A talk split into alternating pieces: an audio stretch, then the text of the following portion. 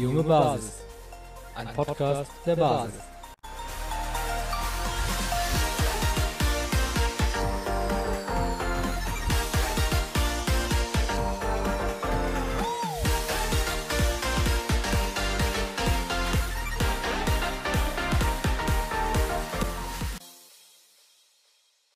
Ja, dann herzlich willkommen zurück beim Junge Basis Podcast. Wir freuen uns sehr, heute wieder einen tollen Gast bei uns zu haben. Das ist heute Bastian Barucker. Herzlich willkommen bei uns erstmal. Äh, wir zwei sind aber nicht alleine. Meine Co-Moderatorin Sammy ist auch dabei. Hallo. Ja, äh, erstmal vielleicht die, die generelle Sache vorneweg. Äh, würdest du dich für unsere Zuhörer einfach mal ganz kurz vorstellen? Ja, gerne. Also erstmal danke für die Einladung. Mein Name wurde schon erwähnt. Ich bin 38 Jahre alt und bin Wildnispädagoge und Prozessbegleiter, bin Vorstand eines Kindergartens und seit, ja, seit circa 19 Jahren in der Bildung tätig, meistens Naturbildung, aber auch anderweitig. Ich bin Papa und ja, freue mich einfach, dass wir ein Gespräch führen können. Ja, super. Wir wollen heute so ein bisschen drauf eingehen, erstmal dich bisschen kennenlernen, was du machst, warum du das machst und all, all diese Dinge und dann auch ein bisschen drüber sprechen, was das Ganze mit unserer Gesellschaft zu tun hat, was wir vielleicht da in der Gesellschaft drin haben und vielleicht auch ja, was Alternativen sein können, auch in, in Bezug darauf, was du eben tust. Äh, genau, wir haben, wir haben halt eben gesagt, äh, diese Natürlichkeit und Bildung, dass das dieses Zusammenspiel Inwiefern ist das gegeben? Also darum soll es heute so ein bisschen gehen, genau. Mhm, ja. ja, ich freue mich auch und ich begrüße auch unsere Zuhörer, auch dich, Bastian, dass du heute bei uns bist. Ich freue mich sehr, ähm, weil ich persönlich kann mir ganz, ganz schwer was unter deiner Arbeit vorstellen. Deswegen wird es für mich genauso aufschlussreich wie für unsere Zuhörer. Genau, da wäre gleich meine erste Frage anschließend. Was machst du denn bei deiner Arbeit? Also wie kann ich mir das vorstellen? Ja, gerne. Also ich habe zwei Berufe, würde ich sagen. Mein ähm, langjährigster Beruf ist, dass ich mit Menschen in den Wald gehe und ich ihnen zeige, wie sie dort leben könnten. Also was es bräuchte, um im Wald gut zu leben. Das heißt also, ich zeige ihnen, welche Pflanzen sind essbar, wie äh, lese ich Spuren, wie baue ich mir eine Hütte, wie mache ich ein Feuer, wie flechte ich einen Korb, wie mache ich Leder, ähm, wie kann ich das Wetter vorhersagen und vielleicht auch, wie komme ich als Gruppe miteinander klar, weil wir haben ursprünglicherweise immer als Gemeinschaft im Wald gelebt und dabei ist einfach zu, gut zu wissen, dass wir Menschen, Homo sapiens, sind ursprünglicherweise Jäger und Sammler und das waren wir auch für die größte, größte Zeit unserer Existenz. Es scheint den meisten manchmal sehr weit weg, aber grundsätzlich biologisch dafür ähm, gemacht sind wir dafür, um im Wald zu leben oder in der Natur. Wir kommen ursprünglich eher so aus Ostafrika, da war jetzt nicht nur Wald. Und meine Aufgabe ist, nachdem ich viele Jahre überhaupt erstmal gelernt habe, jetzt Menschen wieder dafür zu sensibilisieren, dass die Natur unser Zuhause ist und dass sie Naturverbindung erleben. Also ich mache keine Umweltbildung, indem ich Leute mit Wissen füttere, mache ich schon auch, aber hauptsächlich möchte ich, dass sie sich verbunden fühlen. Und äh, mein Vehikel ist, sind sozusagen Fertigkeiten, die man als primitiv bezeichnen würde. Primitiv ist aber oft ein Wort für eher ein abwertendes Wort. Das ist ja primitiv, aber primitiv heißt eigentlich äh, unglaublich effizient im Wald leben zu können, ur auf ursprüngliche Art und Weise, mit wenig Hilfsmitteln, die äh, ich selber herstellen kann. Und das mache ich mit Jugendlichen. Also gerade hatte ich eine Gruppe von 18- bis 20-Jährigen, die ein freiwilliges ökologisches Jahr machen. Ich habe in einem Waldkindergarten gearbeitet, ich arbeite in Schulen, ich arbeite mit Erwachsenen, mit Lehrern, mit ganz verschiedenen Menschen und alle eint, dass sie sich mit der Natur wieder verbundener fühlen möchten und ein paar Sachen lernen wollen, wie sie im Wald leben könnten. Und da habe ich einen zweiten Job, da geht es darum, dass Menschen äh, sich selber besser kennenlernen wollen. Also ich teile es immer auf in innere und äußere Natur. Also mein zweiter Job als Prozessbegleiter ist die innere Natur. Da geht es um Fragen, warum verhalte ich mich so, wie ich mich verhalte? Wo kommt es her? Wann hat es begonnen? Welche Erfahrungen habe ich gemacht, die mich zu dem machen, wer ich heute bin als Persönlichkeit. Und ähm, Menschen versuchen diese Geschichte wieder mh, hm, zu erkennen. Ist auch eine Art Spurensuche, weil sie gerne Lust haben, ihre Beziehung so zu gestalten, dass sie zufriedenstellend sind. Und da kann es hilfreich sein zu wissen, was in der Vergangenheit mit mir passiert ist, was meine Geschichte ist und mit der zu arbeiten, um dann zufriedener oder auch verbundener leben zu können, also auch verbundener mit Menschen und verbundener mit mir. Deswegen sind es sehr ähnliche Arbeiten, wenn man sich die genau anschaut.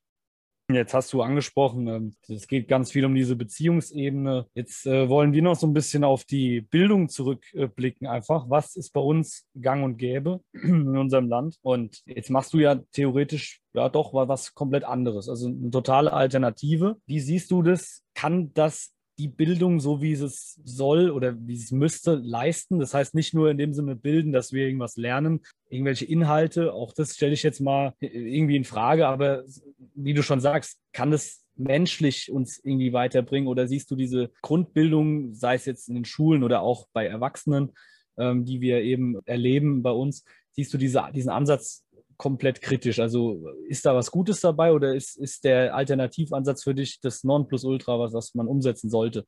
Also das ist eine gute Frage, eine wichtige Frage. Ich glaube, eine Sache, die ich gelernt habe, ist, dass es, ich nicht gerne in Schwarz und Weiß denke oder davon überzeugt bin, dass meins das Richtigste ist, weil egal was, ob das dann stimmt oder nicht, aber da liegt schon ein Problem in der Haltung. Grundsätzlich war mein Lernweg so, dass ich irgendwann äh, während des Abiturs schon gemerkt habe, ich möchte nicht in die nächste Kiste gehen, also die Universität, um dann wieder da zu sitzen und äh, mir von, einem, von einer Autorität sagen lassen, was ich zu lernen habe. Also es gibt gewisse Punkte, die sind, glaube ich, so offensichtlich nicht äh, natürlich, aber auch nicht entwicklungsfördernd. Das ist auch, glaube ich, allen Menschen klar. Aber ähm, Bildung zu verändern, Lehrpläne zu verändern, ist unglaublich schwierig. Ich habe da selber schon dran gearbeitet und Studiengänge ähm, vorbereitet. Es ist einfach ein dickes Brett zu bohren.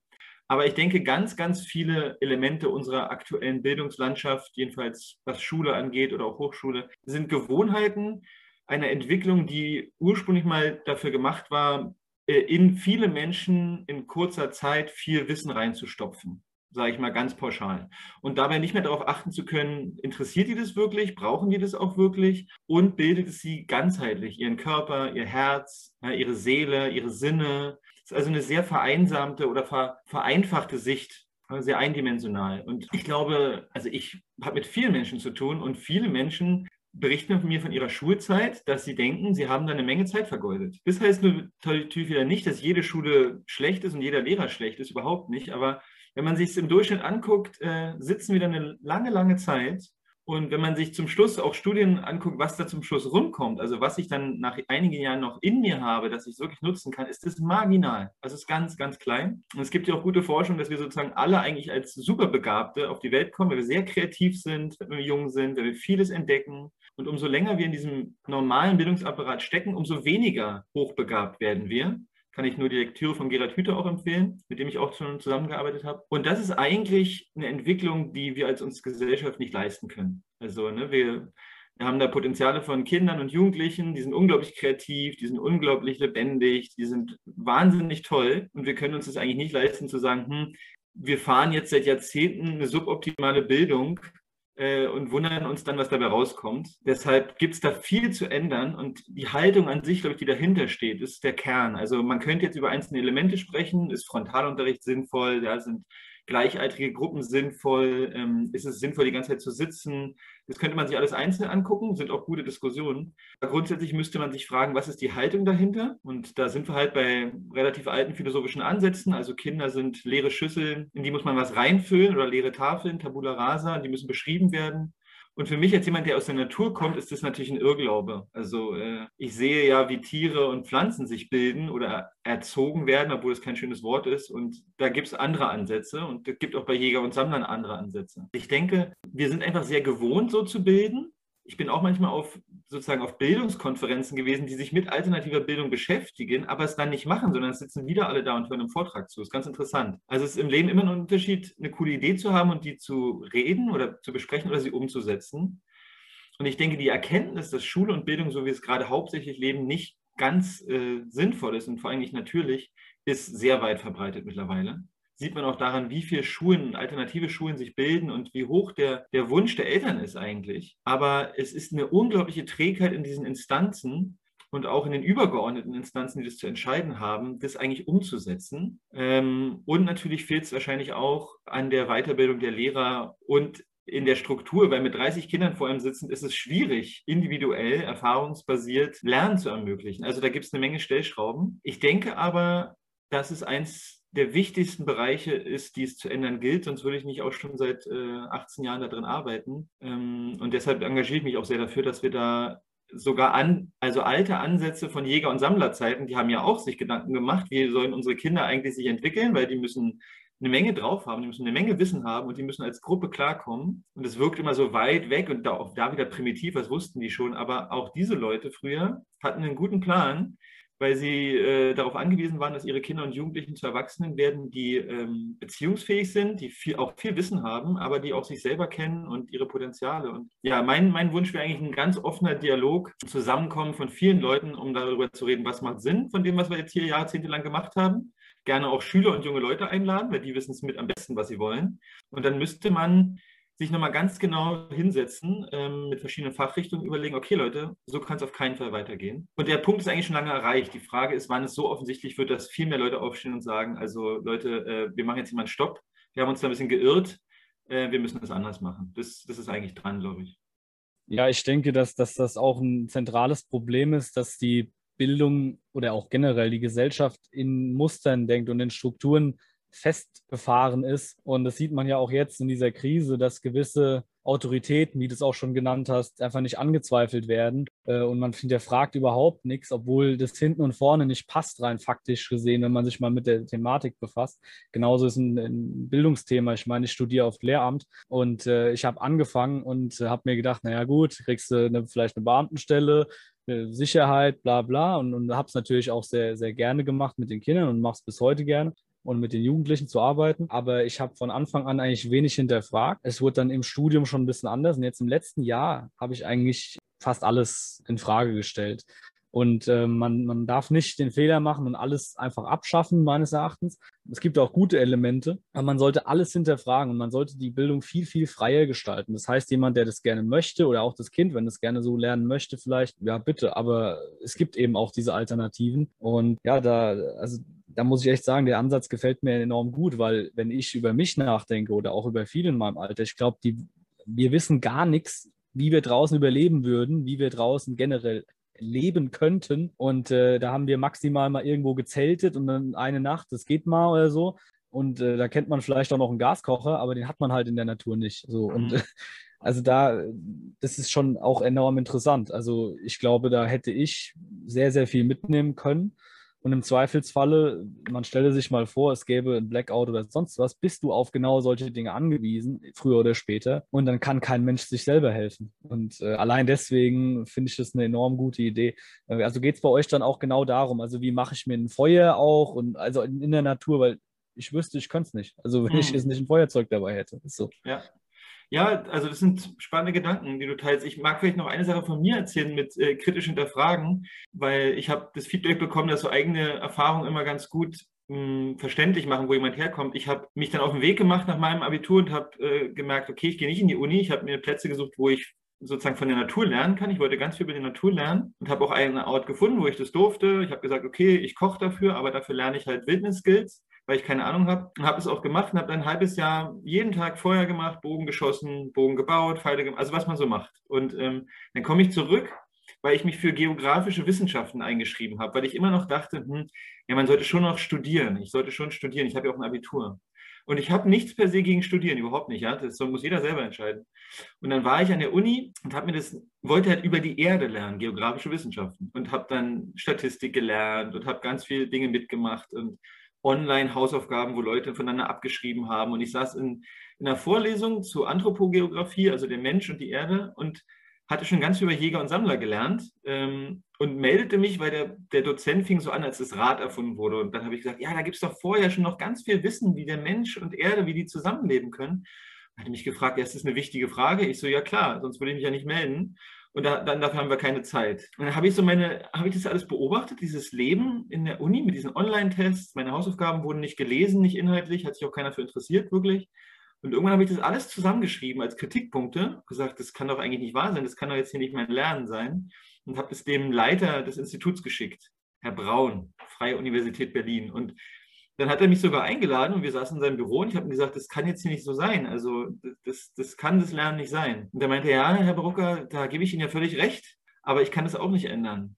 Also das äh, sage ich jetzt nur du, weil du ja gesagt hast, so kritisch hinterfragen. Und ich habe da schon an der Uni gemerkt, hm, also das kann doch jetzt nicht sein, weil das, das befriedigt mein Lernbedürfnis überhaupt nicht. Und ich sehe zwar, wie man leicht durch dieses Studium kommen würde. Ich hatte auch gute Noten, das war jetzt kein Problem. Aber ich hatte ja also ich wollte ja von der Erde lernen oder die Erde kennenlernen. Und das kann man sich ja auch im Geografiestudium, keine Frage, ja. Das will ich gar nicht per se verneinen. Aber ich habe ein halbes Jahr gebraucht, um viel zu sehen, was ich dachte, oh nee, das mache ich jetzt nicht jahrelang. Und habe dann Vielleicht ist das auch selten, aber ich habe einfach zusammengefasst, wie ich sehe, wie es mir damit geht und habe es der verantwortlichen Stelle einfach gesagt. Weil ich immer davon ausgehe, ein System funktioniert dann am besten, wenn die Störfaktoren benannt werden. Und dann kann man sich zusammensetzen und überlegen, ah, okay, das stört dich, stört es noch jemand? Ah ja, stört einige.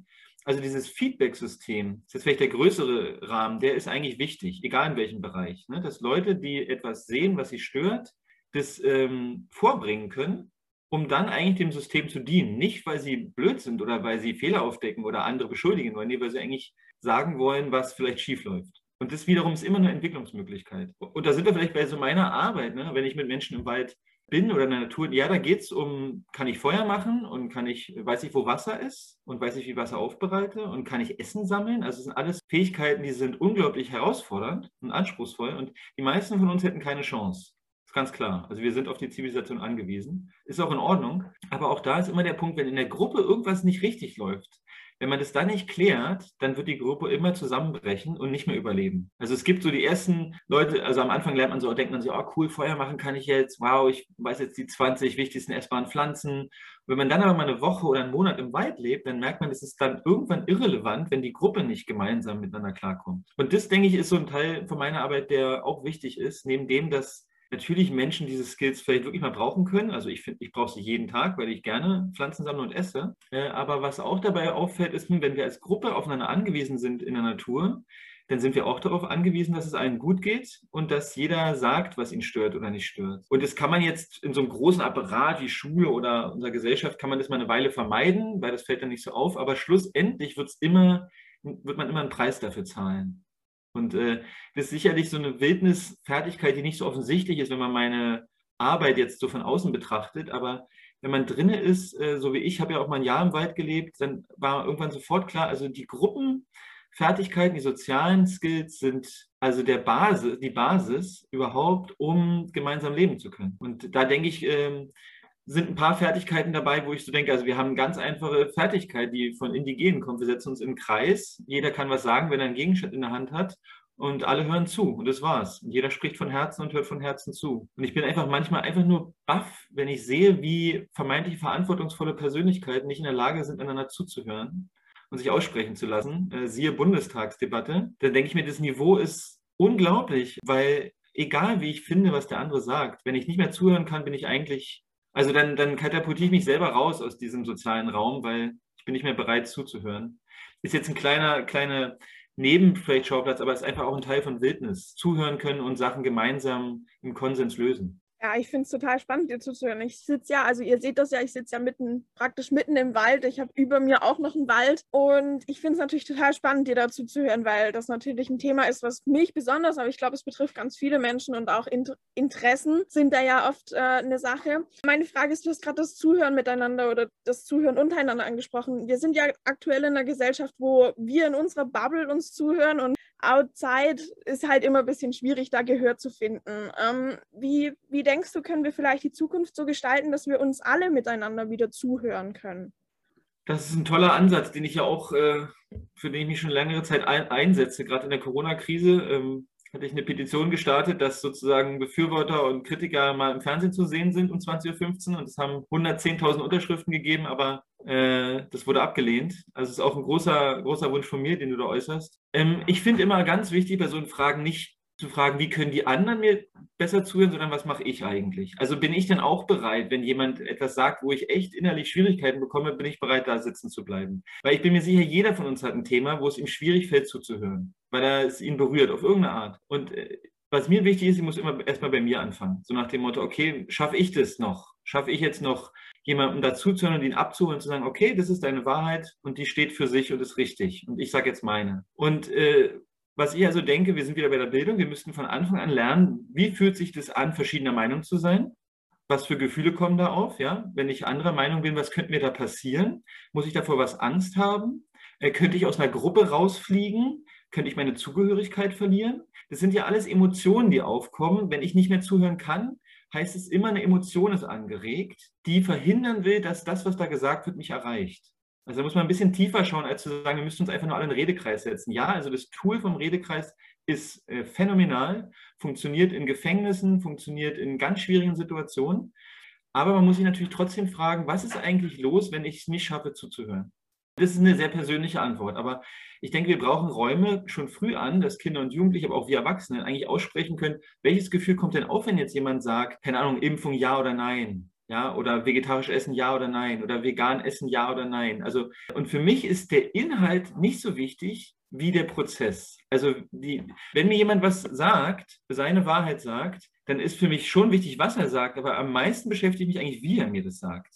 Und ich kann alles gut nehmen inhaltlich, wenn ich merke, der andere ist respektvoll, offen und ist bereit, dass das seine Wahrheit ist. Und die muss aber nicht allgemeingültig sein. Und es gilt für mich auch. Ich hatte eine Zeit, da dachte ich, wir müssen alle in den Wald gehen. Alle müssen verstehen, dass wir uns mit der Natur verbinden müssen, weil wir sind Jäger und Sammler und dann können wir die Welt retten. Und die Leute fanden es überhaupt nicht interessant, was ich zu sagen hatte, weil ich hatte so einen Anspruch von Wahrheit. Und das gilt für viele Kategorien. Jemand ist ganz neu begeisterter Vegetarier, Veganer, was auch immer, ja, äh, und will dann andere davon überzeugen.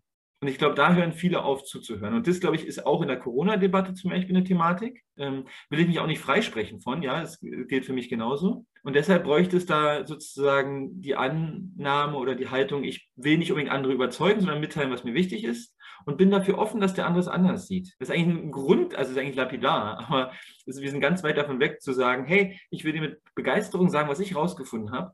Und ich will mit Begeisterung aber auch zuhören, was du rausgefunden hast. Und dafür brauchen wir eine Bildung, die das überhaupt ermöglicht, dass wir uns überhaupt mal hinsetzen und sagen, ganz konkrete Standpunkte, wir setzen uns hier hin, jeder darf aussprechen und es wird nicht bewertet. Ne? Und wenn wir das früh einüben, glaube ich, haben wir eine große Chance. Ne? Jetzt gerade das nachzuholen, ist wahnsinnig schwierig, sehen wir ja auch. Und ähm, was ich auch gemerkt habe, wenn Leute sich sicher fühlen in einem Raum, in, in einer Gruppe, also sie wissen, egal was sie jetzt sagen, es hat keine sozialen Konsequenzen dann trauen sie sich das. Aber wir leben in einem Klima, wo immer mehr ähm, klar ist, wenn ich das Falsche nur andeute, könnte es sofort Konsequenzen haben. Und der Mensch ist, was er zuallererst ist, ist ein soziales Wesen. Das Allerschlimmste für den Menschen ist die Zugehörigkeit zu verlieren. Der eine fühlt sich zugehörig zu den Corona-Kritikern, der andere zu den Corona-Befürwortern, der andere zur Linken, zur Rechten, zur Mitte, ist eigentlich egal oder zur Basis, was auch immer. Aber wir haben immer eine Gruppe, die schafft uns Zugehörigkeit und Resonanz und das ist ganz wichtig. Und wenn die Gefahr lauert, dass wir da rausfliegen könnten, und wir haben aber keine andere Zugehörigkeit, wir haben keine andere Gruppe, das ist gerade in der Schulzeit und so ganz wichtig, dann haben wir Angst. Und das könnte nämlich schon so laufen, dass jemand sozusagen die, die, die Basis oder die Erzählung meiner Gruppe nehmen wir mal jetzt Corona-Kritiker oder Corona-Befürworter, wenn jemand dieses Narrativ angreift, dann, dann, würde er, dann greift er ja an, was uns zusammenhält als Gruppe. Und damit greift er die ganze Gruppe an. Und mein persönliches Zugehörigkeitsgefühl. Und das ist für jeden von uns, egal ob bewusst oder unbewusst, eine Gefahr. Und deshalb äh, müssen wir damit arbeiten, wie können wir uns zugehörig miteinander fühlen und auch sozial sicher, unabhängig von dem Narrativ oder Ideologie, die wir vertreten. Also könnte ich auch morgen sagen, ich habe mich geirrt, Corona ist doch viel gefährlicher. Wow, ich, ich sehe deine Zahlen, du hast doch recht, ich habe mich gehört, wäre ich dazu in der Lage? Ist, die muss man sich immer wieder fragen. Ne? Oder die andere Seite müsste sich das auch fragen. Also das sind die Punkte, die mir auffallen. Soziale Sicherheit, Zugehörigkeit fernab von meiner Meinung zu einem Thema. Und was ganz, ganz wichtig wird, ist, dass wir verstehen, dass wenn jemand in einer Sache etwas anders sieht, es 120.000 andere Dinge gibt, die es auch noch zu besprechen gäbe. Aber wir leben ja gerade so in, na, weil du das so siehst, können wir die anderen Dinge auch nicht besprechen. Äh, aber nehmen wir mal an, jetzt bei Corona so aktuell ist, wir würden Corona rauslassen. Ich kann mich wahrscheinlich mit ganz vielen Leuten über Fußball, über Natur, über Pflanzen unterhalten. Und nur bei Corona sind wir dann anderer Meinung. Und da denke ich auch, müssen wir einfach aufpassen, zu sagen, okay, da sind wir jetzt anderer Meinung. Unsere Beziehungen sind aber wichtig. Äh, wir können uns jetzt entscheiden, entweder wir sagen, wir besprechen es nicht mehr oder jeder macht mal seinen Standpunkt klar und äh, wir treffen uns in der Woche wieder und immer wieder verstehen, es ist nicht das Einzige auf der Welt gerade, was es gibt. Ja, und da denke ich also, manchmal ist ja so der Wunsch, das Spaltende zu suchen, größer als der Wunsch, das Verbindende zu suchen. Und weil ja auch unsere Gesellschaft so auf Spaltung aus ist, gerade besonders, wir suchen immer das Spaltende, anstatt zu sagen, ey, wir sind uns in 98 Prozent einig, ähm, denke ich, das ist eine Persönlichkeitsentwicklung, die jeder machen sollte oder kann, zu, zu schauen, was ist denn das, was uns verbindet. Und äh, das sind so ein paar Punkte, wo ich denke, ähm, das wäre wichtig. Und das sollten wir auch früh beginnen, und zwar ganz, ganz früh im Leben. Und im besten Fall haben Kinder Eltern, die das vorleben. Das wäre sicherlich mit die beste Möglichkeit, weil das kann auch nicht ein Bildungssystem alleine leisten. Das müssten eigentlich wir Erwachsenen, müssten das eigentlich vorleben, den, den Jüngeren. Und die müssten sich das nur abgucken. Aber davon sind wir gerade noch weit entfernt.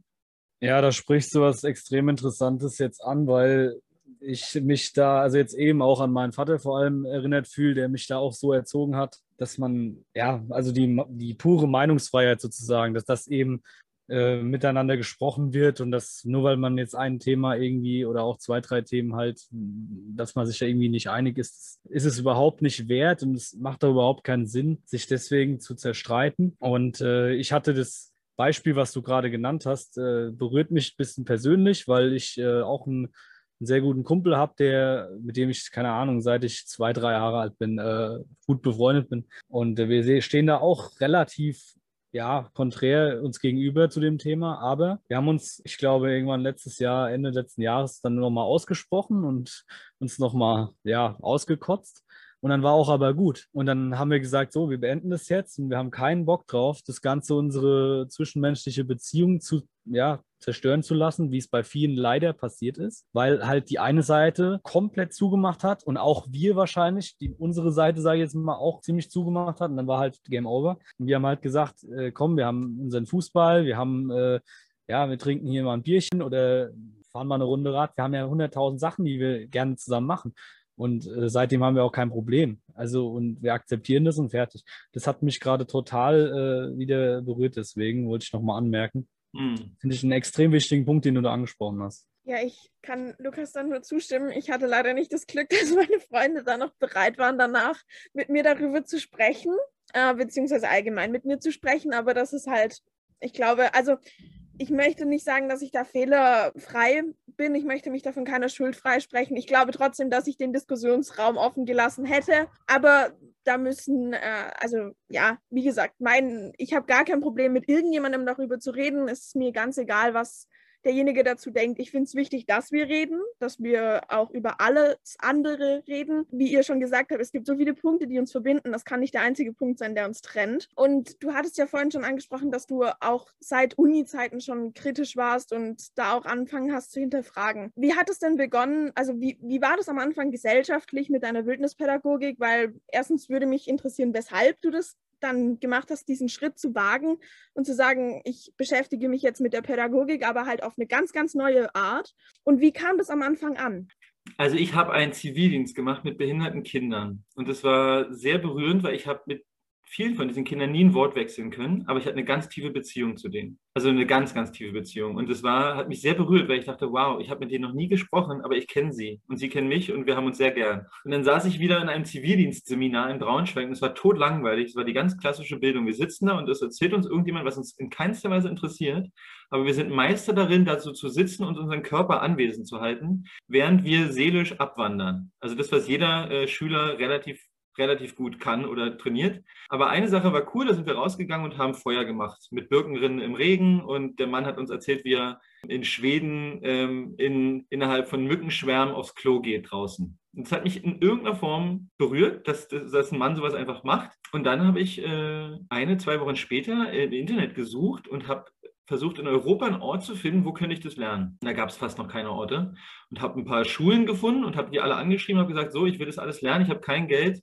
aber ich kann was tun. Ich habe zwei Hände. Und einer hat gesagt, ja, wenn du kochst, dann kannst du bei uns was lernen. Das fand ich sehr toll von denen. Bin also los, habe meine Gitarre eingepackt und ein Schulkochbuch und bin dahin und äh, habe gekocht, obwohl ich nicht kochen konnte. Ich habe es dann einfach gelernt äh, und habe aber dann relativ schnell wurde klar, ich kann eigentlich viel mehr oder die anderen Sachen interessieren mich mehr, aber ich hab, musste trotzdem erstmal Basics machen, kochen für 20 Leute. Das ist auch eine ganz wichtige Lernerfahrung. Und dann bin ich da sehr tief eingesunken und äh, merkte einfach, neben dem, dass ich natürlich wissen wollte, wie kann ich im Wald überleben, das ist richtig cool, so, das will ich können, äh, war irgendwann so die Frage, okay, wie haben Natives denn ihre Kinder begleitet? Wie haben die denn gegessen? Wie sind die als Gruppe klargekommen? Also es eröffnete sich so ein Weisheitsfeld, was heutzutage gar nicht mehr beachtet wird, weil äh, alles, was länger als 2000 Jahre her ist, ist teilweise irrelevant oder so. Und dann plötzlich bin ich eingetaucht in dieses Wissen von Jägern und Sammlern. Dann irgendwann hörte ich davon, dass man im Wald irgendwo ein Jahr leben kann in Amerika.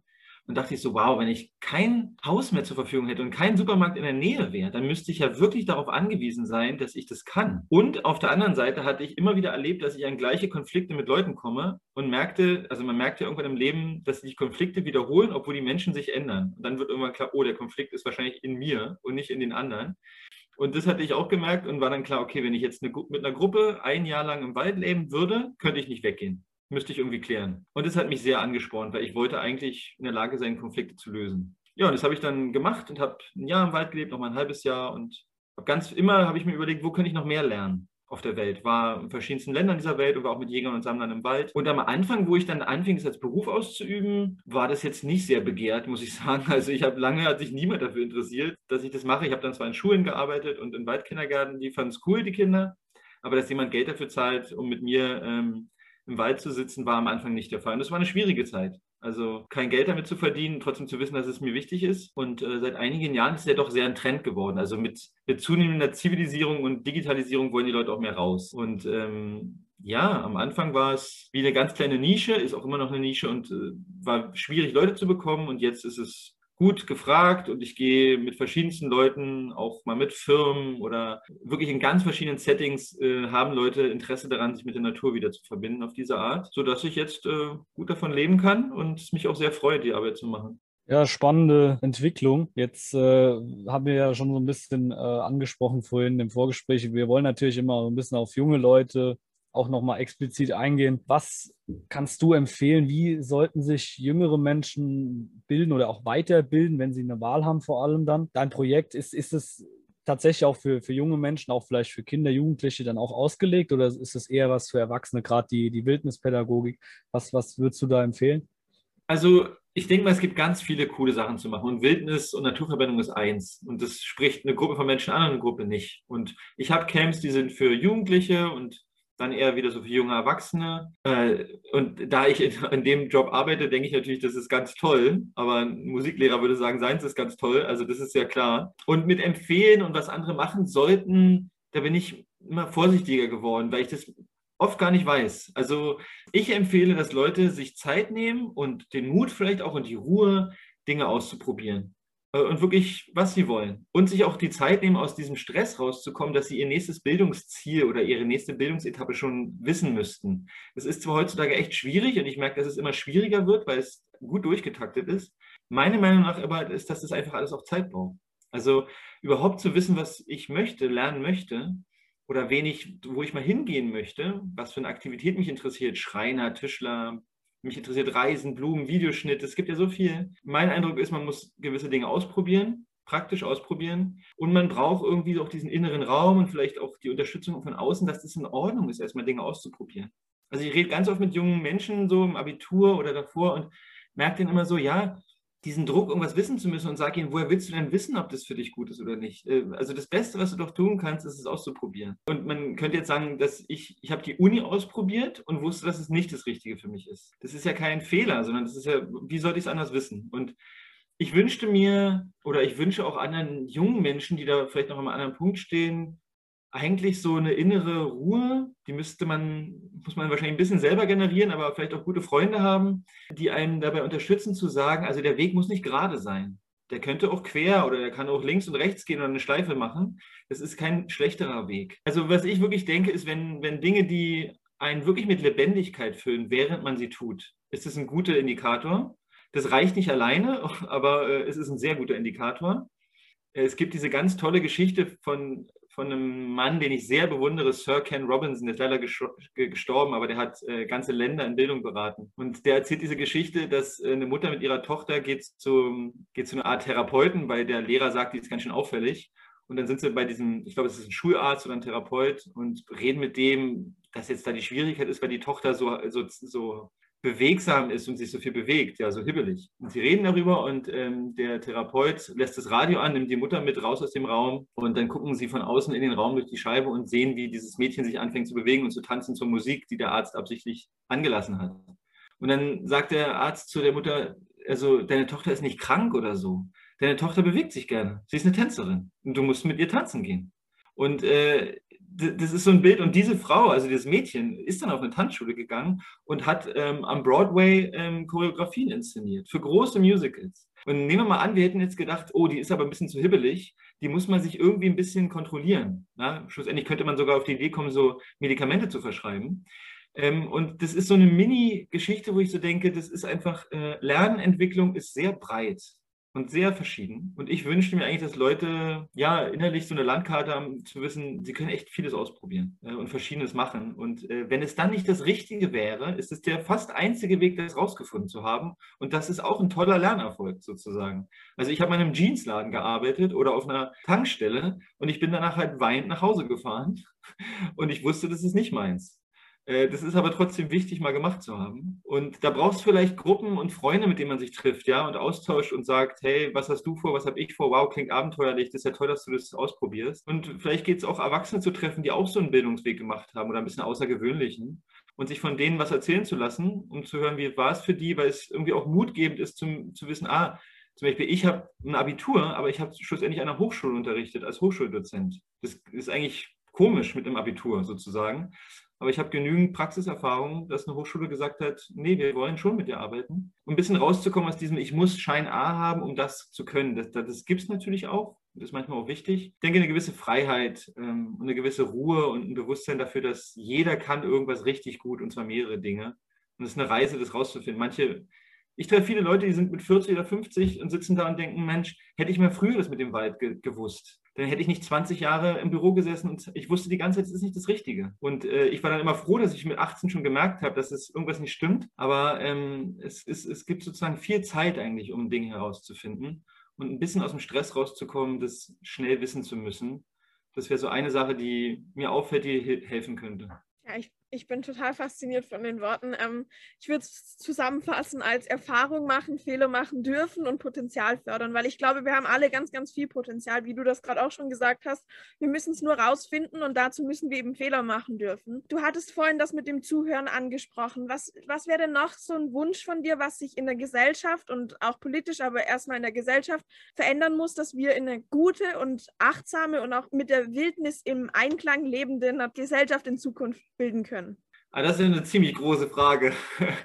Ähm, ich sage mal so, ich denke, dass Naturverbindung, jetzt mal auf meinen Beruf bezogen, Naturverbindung äh, könnte, bin kein Fan von sollte, aber sollte vielleicht äh, ein elementarer Teil unserer Entwicklung sein. Das heißt also, so wie wir Mathe machen und Geografie theoretisch machen, warum gehen wir nicht jede Woche einen Tag in den Wald? Und zwar egal welchen Alters. Weil ich glaube schon, dass wenn wir also im Herzen verstehen, dass die Natur, die Mutter Erde, das Einzige ist, was wir haben, sozusagen, also wir haben natürlich noch Menschen und aber alles kommt von der Natur. Und das ist so, das, das sagt es vielleicht dahin, ja, habe ich auch verstanden, habe ich auch irgendwo gelesen. Aber es ist ein Unterschied, das zu wissen, also im Körper zu wissen, weil dann wird es schwieriger, die Natur auszunutzen und sie an ihr Raubbau zu betreiben, wie jetzt gerade. Also ich denke mir, Menschen, die regelmäßig im Wald sind und da richtig coole Erlebnisse haben und da die Pflanzen essen und da Feuer machen und in der Hütte schlafen und die Vogelsprache lernen und die, die Spuren verfolgen, die sind so verbunden mit diesem Ort, dass sie nicht bereit sind, ähm, dass der kaputt gemacht wird. Weil wir, was eins ist klar, wir haben genügend Wissen darüber, wie schlecht es der Erde geht. Das weiß jedes Kind im Kopf. Und sie weiß es über irgendwelche Kontinente, wo es noch nicht mehr lebt. Und das ist auch in Ordnung. Aber die wenigsten, wenigsten von uns sind im Herzen mit der Natur so verbunden, äh, dass sie wirkliche Zugehörigkeit auch spüren und eine richtige Beziehung und sagen, hey, das ist eigentlich eine Beziehung von mir, die Natur. Und ich glaube halt, dass wir, dass das sozusagen ursprünglicherweise unser Zustand ist. Das müssen wir nicht lernen. Das dürfen wir nur nicht verlernen. Weil normalerweise ist das unser Zustand. Äh, wir kennen überhaupt nichts anderes als Mensch. Das wäre mein erster Wunsch rein so aus meiner Profession heraus und ich hatte auch lange Zeit so ein Projekt, wo Leute einen Monat in den Wald gegangen sind. Und ich dachte mir, warum, warum könnte man nicht Jugendlichen anbieten, nach dem Abitur zu sagen, jeder kriegt einen Monat im Wald gefördert und kriegt einfach einen Monat Zeit, um, um dieses Basiswissen zu kennen. Ja, der kann sich ein Feuer anmachen, der kann ein Lager aufbauen, der erkennt Trinkwasser, der erkennt ein paar Spuren und der weiß die zehn wichtigsten Pflanzen zum Essen. Und der weiß, dass die Erde, dass von der Erde alles kommt. Egal, ob es ein T-Shirt ist, schlussendlich. Es kommt alles von der Erde. Und äh, das würde ich, würde ich wichtig finden. Das würde aber jetzt ein Musiklehrer anders beantworten. Das ist völlig in Ordnung, weil man könnte ja zehn oder zwölf Angebote machen. Weitergehend, auch auf Bezug auf meine andere, eher therapeutische Arbeit, denke ich, dass wir uns ganz, ganz schnell und ganz, ganz intensiv darum kümmern müssten, was unsere kleinen, jungen Kinder, wenn sie auf die Welt kommen, so alles erleben und inwiefern es ihre Persönlichkeit sie fördert oder nicht fördert.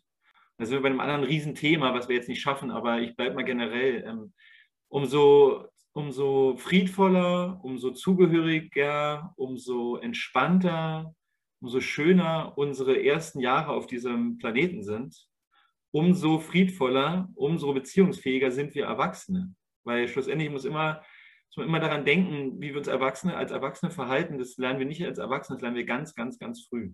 Also da haben wir noch nicht mal Worte, da lernen wir das alles. Und wenn wir als Gesellschaft uns nicht langsam mal auf die Spur machen, zu überlegen, wie kann es unseren Kindern, wenn sie hier auf diese Welt kommen, so gut gehen wie irgendwie möglich, Dafür braucht es erwachsene Eltern, denen es gut geht wie möglich. Die dürfen nicht völlig gestresst sein, weil sie in einem prekären Job leben und sich eigentlich nichts leisten können. Wäre das ganz wichtig. Also wenn wir uns fragen, wie geht es Familien am besten in unserer Gesellschaft und Müttern und Kindern, dann kommen wir zu ganz vielen Antworten, die mit Wirtschaft, die mit Umwelt, die mit Bildung zu tun haben. Wir könnten uns einfach fragen, warum ist Wachstum bei uns äh, im Mittelpunkt und warum sagen wir nicht, die Zufriedenheit von Familien ist der Indikator unserer Gesellschaft oder ein großer dann wären wir bei ganz anderen Betrachtungsweisen. Das wäre eine Haltungsfrage. Weil ich jetzt nicht schaffe, ich schaffe jetzt nicht zu meinen Ideen zum Wirtschaftssystem und das alles abzuklappern, aber ich würde die grundlegende Frage stellen, was könnten wir als Gesellschaft tun, dass es kleinen Kindern, deren Müttern und Vätern richtig gut geht von Anfang an des Lebens. Und damit kämen ganz viele Antworten, was Elternzeit, was Bezahlung angeht, was Umwelt angeht, was Ernährung angeht, was Bildung angeht, was Betreuung angeht. Ja, und äh, das wäre so ein Indikator, den würde ich gern in den Vordergrund nehmen. Und neben dem ist natürlich eins klar, wer in der Natur ist, weiß, dass es endliches Wachstum nicht gibt. So. Und das wäre sicherlich eins, was wir ganz schnell verstehen sollten. Wir können die Natur nicht kontrollieren. Wir können uns nur am besten an sie anpassen. Das ist der Grund, die Grundfähigkeit eines Jäger und Sammlers ist, ich kann es nicht verändern, jedenfalls nicht doll. Ich kann mich nur anpassen. Das Beste, was ich tun kann, ist, passe mich an. Ich kann Mücken nicht abstellen, ich kann Regen nicht abstellen, ich kann den Wind nicht abstellen, ich passe mich an. Und das wäre eigentlich unser Hauptskill, den wir auch jetzt brauchen. Wir müssen uns halt anpassen an die Natur. Und wir sind gerade in einer Epoche, die relativ kurz ist auf unserer Menschheitsgeschichte gesehen, aber sehr intensiv, wo wir probieren, eigentlich äh, zu domestizieren und zu manipulieren und zu kontrollieren. Und das machen wir mit der Erde so, das machen wir mit unseren Kindern so, ist einfach unser Modus operandi geworden. Und das kann nur nach hinten losgehen, geht auch nach hinten los, sehen wir auch alle. Ähm, aber es hält sich noch dieses System. Wie lange, weiß ich nicht. Und ich denke, da hilft auch, was ich als erstes gesagt habe, wenn wir alle eine Grundbasis von Naturverbindung hätten, wäre uns irgendwann klar, wir können einen Virus nicht kontrollieren in dem Sinne. Ja? Wir können Geburt nicht komplett kontrollieren. Wir können Wetter nicht kontrollieren. Wir können andere Menschen nicht komplett kontrollieren. Wir können Vertrauen in Beziehung sein, mitgehen und dabei sein und unser Bestes geben, dass es schön ist, dass es der Erde gut geht, dass es den Menschen gut geht, natürlich. Und äh, das sind, glaube ich, so einfach zwei Haltungsfragen, die ich gerne aus meiner Erfahrung da mitgeben würde, weil mit der Haltung hängen ganz viele Aktionen oder vielleicht politische Veränderungen äh, zusammen. Und vielleicht noch eine Sache, die mir in, in der Corona-Sache auch aufgefallen ist. Ich glaube, es wäre gut, wenn wir uns angewöhnen, dass Minderheiten gehört werden und äh, dazu dienen, dass sie wahrscheinlich zuerst was merken, was schiefläuft.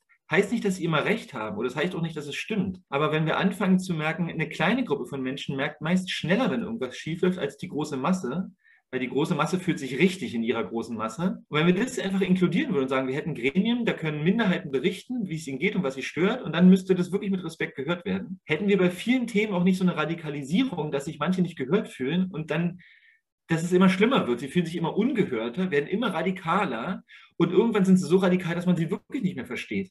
Das hätte man aber verhindern können, wenn man viel zu früh, viel früher gesagt hätte, ah, okay, erzähl uns doch mal, was dich beschäftigt. Ah, nee, das macht Sinn, lass uns da was tun. Nicht, dass ihr euch radikalisierten Untergrund geht oder so. Und dann verstehen wir uns wirklich nicht mehr. Da könnte man so viel Prävention betreiben, wenn man einfach feststellt, okay, Minderheiten merken Dinge, lass uns die zuhören und lass uns was Gemeinsames finden. Das ist wiederum was, was ich ganz aus der Wildnisarbeit kenne. Einer merkt schneller irgendwie, hey, hier ist irgendwas komisch, sagt es dann, die anderen so, ach nee, stimmt, hast recht, ist mir gar nicht aufgefallen. Gut, dass du es gesagt hast. Und daran sollten wir zurückkommen, dass das auch in Klassen gefördert wird in der Schule, dass klar ist, manche Sachen sind, manche Leute sind hypersensibel, die merken irgendwas viel schneller als alle anderen. Und oft ist es bei uns dann wie ein Defizit, ja. Aber eigentlich ist eine Gabe, dieses Hypersensible und dieses vielleicht Sensibilisierte in die Gesellschaft zu geben und sagen, ich merke, hier ist irgendwas komisch, so wie ich jetzt zum Beispiel bei meinem Studiengang, ich habe das dann reingegeben, habe gesagt, das ist doch hier komisch, aber dann wurde gesagt, das, das, dann kann man nichts ändern. Und dann verlasse ich natürlich diesen Ort, weil ich denke, ja, pff, so will ich auch nicht lernen. Aber man hätte ja auch sagen können, ey, das ist wirklich wichtig, wie geht es den anderen Studierenden so? Und äh, wollen wir das verändern? Also kurz gesagt, die Integration von Minderheiten und deren Ansichten auf eine respektvolle Art wäre ein weiterer Punkt, der uns, ich meine, siehe Corona, der uns äh, ganz viel geholfen hätte und der in anderen Bereichen auch ganz wichtig wäre. Ja, ich glaube, besser auf den Punkt bringen hätte es jetzt niemand äh, können. Also ich selbst bin äh, fast überfordert, extrem gut und sinnvoll, wie du da äh, eben das Ganze analysiert hast, weil, also ich sehe das ganz genauso, weil die letzten Jahre schon, also egal welches Thema, ich glaube, wenn, wenn die Leute einander zuhören würden, dann würde es diese Radikalisierung nicht geben. Ich weiß nicht, ob dahinter Kalkül steckt oder ich weiß es nicht, politisches, politischer Wille von gewissen äh, Parteien oder so, aber das, das, ist, das ist am Ende nicht zielführend für unsere Gesellschaft. Da bin ich ganz bei dir und deswegen, ich habe das gerade ja genossen, die, die Analyse, weil das absolut messerscharf war. So als abschließende Frage noch, weil mich persönlich das Interesse jetzt schon auch ein bisschen geweckt hat und auch vielleicht viele Zuhörer. Wie kann man dich finden? Wie kann man deine Seminare finden, die du gibst? Äh, wie bist du quasi auffindbar online oder auch offline? Ja, also ich habe eine Webseite, da habe ich beide meine Sachen vereint sozusagen, bastian-barucker.de und da ist meine Wildnisschulenarbeit äh, und auch meine die Gefühls- und Körperarbeit, die eher therapeutische Arbeit äh, sind da vereint. Und ich schreibe auch einen kleinen Blog. Jetzt gerade nicht mehr, weil ich darf wieder arbeiten und äh, gehe wieder meiner Haupttätigkeit nach und bin Papa und habe sozusagen ein, eine Familie zu begleiten, damit ich nicht das, wovon ich erzähle, nicht nicht mache, sondern ich will ja auch für meine Familie da sein. Aber auf meiner Webseite findet man mich ähm, und auch auf meinem Blog äh, kann man lesen, zu was ich mir manchmal Gedanken mache und was ich aufschreibe, weil in der Zeit, wo ich nicht arbeiten durfte, habe ich mir Zeit genommen zu recherchieren und zu schreiben. Genau, und so kann man mich finden und mit mir auch in Kontakt kommen, wenn man Interesse hat, sich derweitig zu bilden oder da irgendwie sich ähm, Erfahrungen zu sammeln. Ja, wir haben, also ich habe mir natürlich die Webseite schon angeschaut. Ich werde sie, wir werden sie auf jeden Fall auch unten in den Infoboxen oder in der Show Notes auf jeden Fall verlinken, dass sich da jeder mal finden kann und mal schauen kann, was du sonst noch so tust und was du schreibst. Äh, ich fand es sehr interessant, nicht nur unser Gespräch, auch deine Website damals zum Lesen. Da konnte ich mir einfach noch schlecht was drunter vorstellen. Ich bedanke mich ganz, ganz doll, dass du dir die Zeit genommen hast, dass du mit uns gesprochen hast und wirklich eine tiefgreifende und messerscharfe Analyse, wie es Lukas gerade schon gesagt hat, äh, mit uns durchgeführt hast. Auch Lukas, bei dir bedanke ich dich und auch bei unseren Zuhörern, dass ihr uns zugehört habt. Ich hoffe, ihr konntet aus dem Gespräch was mitnehmen. Ich kann sehr viel aus dem Gespräch mitnehmen. Ich fand es total toll und äh, aufschlussreich und würde sagen, wir hören uns beim nächsten Mal bei den Zuhörern und Bastian, ich denke, wir werden bestimmt noch mal miteinander sprechen. Also würde mich freuen und ich will den Dank ganz zu euch geben, weil ihr äh, nehmt jetzt ja auch Zeit in die Hand und macht was ganz Tolles. Also ich danke euch für eure Zeit, für euer Engagement und dass ihr eine Brücke bildet, auch jetzt zwischen jemandem wie mir und anderen jungen Leuten da draußen. Ich glaube, ihr macht was ganz Wertvolles und äh, bedanke mich da, dass ihr euch da Zeit nehmt und Energie aufwendet, dass das möglich ist und würde mich freuen, äh, euch wiederzusehen und zu hören und ja, danke, dass ihr das macht. Ja, sehr gerne und danke auch nochmal von mir.